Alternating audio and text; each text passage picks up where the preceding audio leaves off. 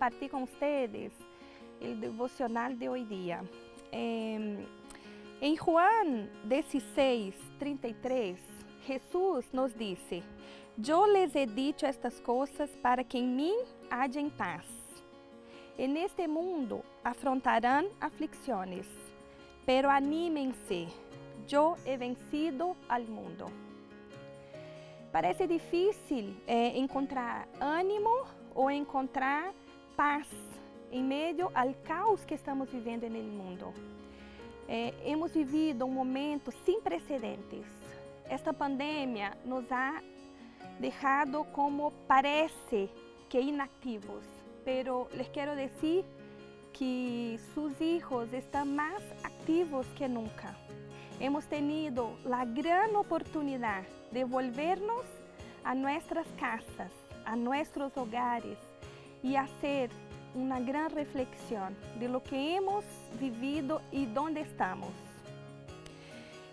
En Juan, si volvemos un poquito, en Juan 14, Jesús nos sigue dando palabra y nos dice, no se angustien, confíen en Dios y confíe también en mí.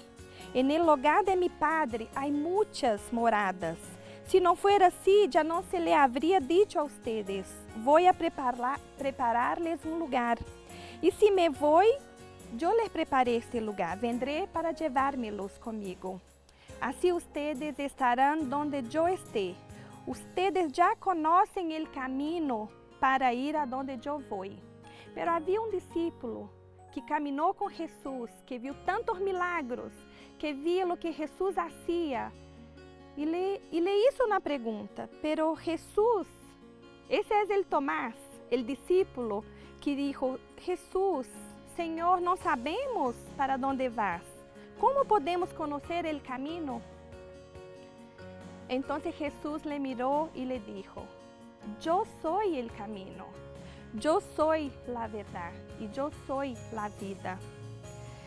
Nadie chega ao Padre sino por mim. Se ustedes realmente me conheceram, conheceriam também a mi Padre. E já desde esse momento lo conhecem e lo han visto. Jesus mesmo caminhou com Tomás, assim como com todos os discípulos.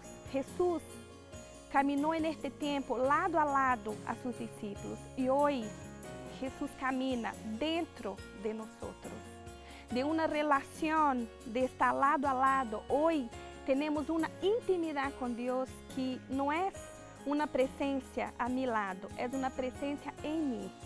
Então, quando eu estou com Jesus, já não há temor, há muita paz. E assim como ele disse, anímense.